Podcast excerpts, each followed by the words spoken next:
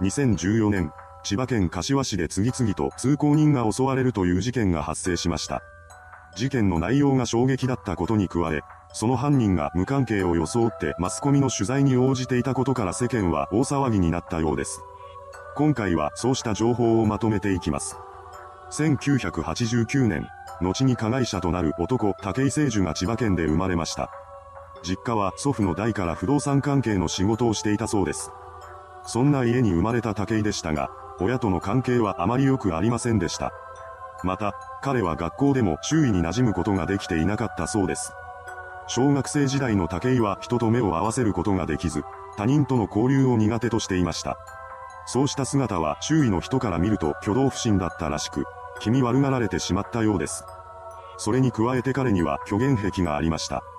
そのため武井は周りからどんどん浮いていき、ついにはいじめられるようになってしまいます。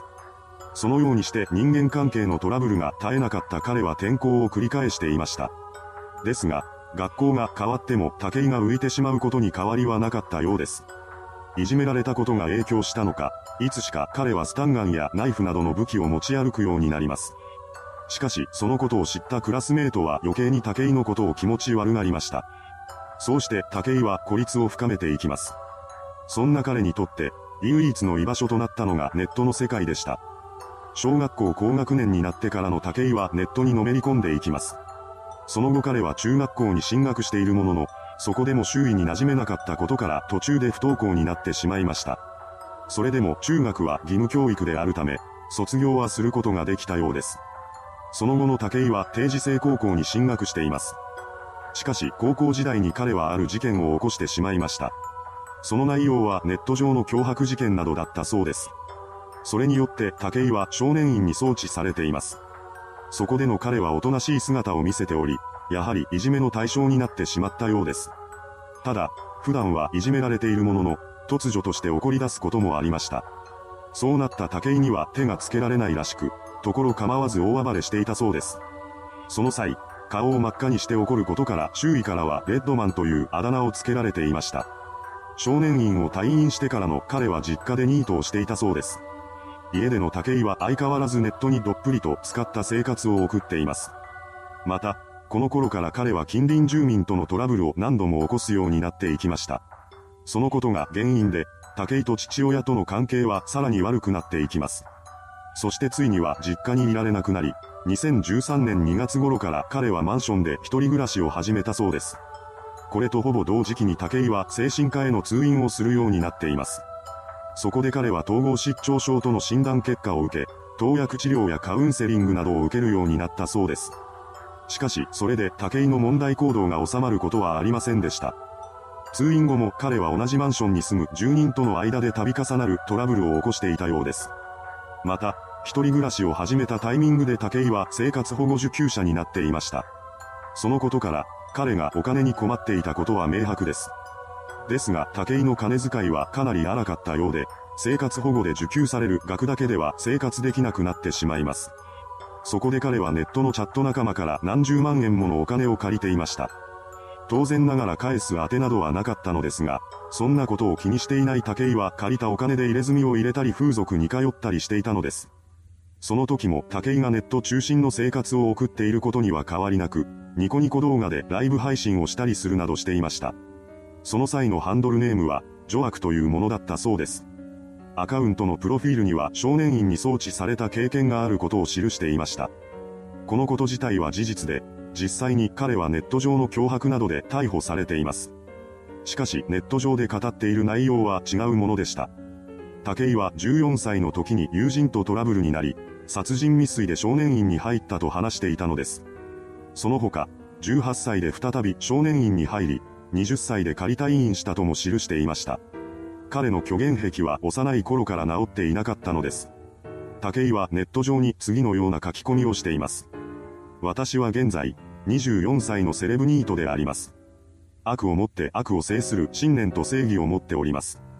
子供の頃は、爆弾を作ったり、ウサギをナイフで刺して、榊原を尊敬し、真似事で首と腹を刺したこともあります。最後まで生き残った者が強者であり、死んだ者、謝罪した者は弱者となるのです。下には下がおり、上には上がいる。その狭間の繰り返しが人生であり、本当の最強の人間の強さとは何かを研究するべく、私はこれからも人生、戦っていく覚悟でございます。こうした言葉の中にある自身の過去や現状を語っている内容は全て虚言です。実際には周囲に馴染めずにいじめられていた過去を持つ武井ですが、ネット上では頭のおかしいサイコパスといった印象を持たせたかったのかもしれません。その流れで彼はチャット仲間にハイジャックをしてスカイツリーに突っ込みたいと語っています。これを聞いたチャット仲間は全員武井のことを気味悪がりました。その結果、それまでは仲良くしてくれていたチャット仲間の中でも彼は浮いた存在になってしまったのです。現実世界に居場所のない武井にとってそこは唯一の拠り所でした。そんな場所すら失ってしまうかもしれない。そうした危機感を持った彼はチャット仲間に向けて、無視しないでくれとすがりつくようになります。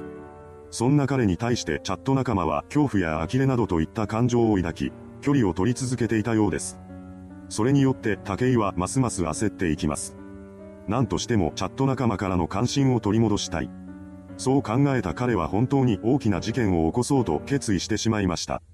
そして2014年3月3日、ついに武井は犯行に及んでしまったのです。その日の深夜、刃物を手にした彼はマンションを出て柏市内に繰り出していきました。そして23時34分頃、刃物を隠した武井は帰宅途中の女性に、すいません、ちょっとと声をかけます。女性は彼を気味悪く思い、駆け足でその場を立ち去っていきました。これを武井は追おうとしなかったため、彼女は被害に遭わずに済んだようです。しかしその直後、武井は刃物を取り出しています。そして2分後の23時36分頃、刃物を構えた彼は自転車に乗っていた当時25歳の男性の前に立ちふさがりました。突然刃物を突きつけられた男性は恐怖しながらも、何ですか？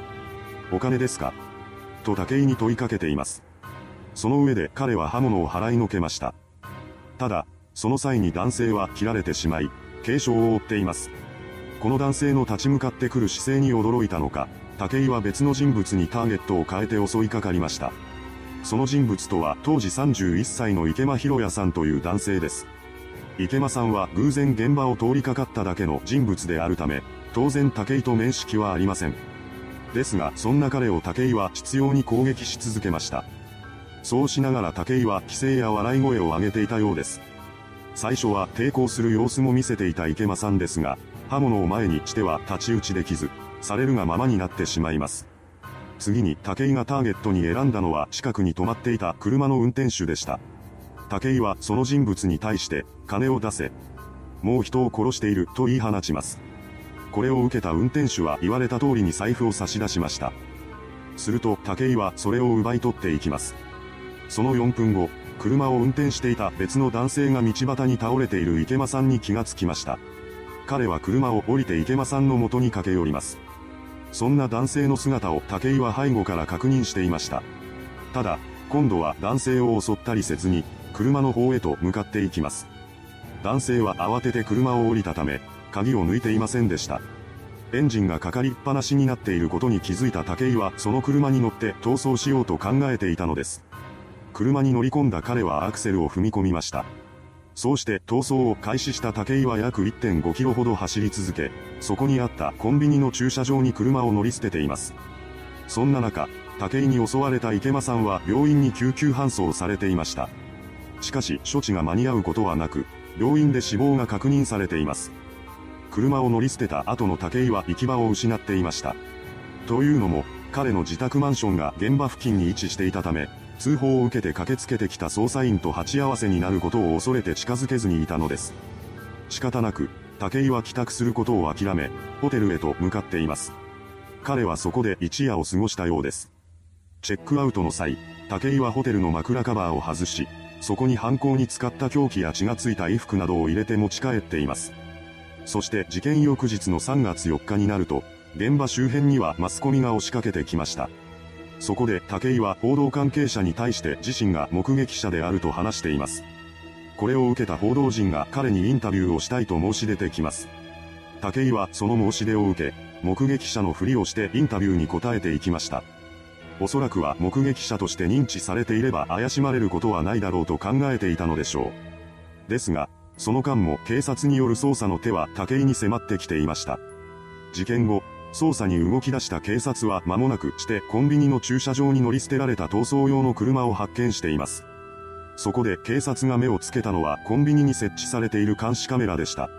その映像を確認すると、そこにはしっかりと武井の姿が映っていたのです。その映像をもとに、捜査員は個人の特定を急いでいきます。そんな中で武井はマスコミのインタビューに答えていたのです。そして事件2日後の3月5日、県警の捜査員が武井の家を訪れます。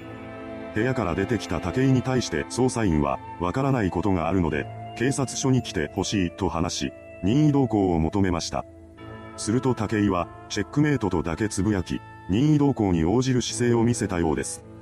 そして同日午後5時50分頃、警察は武井を連れて彼の自宅マンションへと向かい、立ち会わせる形での家宅捜索を行っています。すると部屋の中からは凶器とみられる刃物と大麻が発見されました。これによって武井は逮捕され、そのまま連行されることとなったのですが、その時にはマスコミがマンションの前で張り込んでいたようです。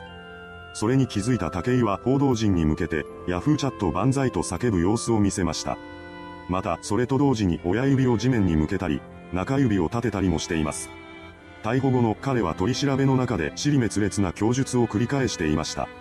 さらには後半の中でも意味不明な発言をしたり、突然笑い出したりしています。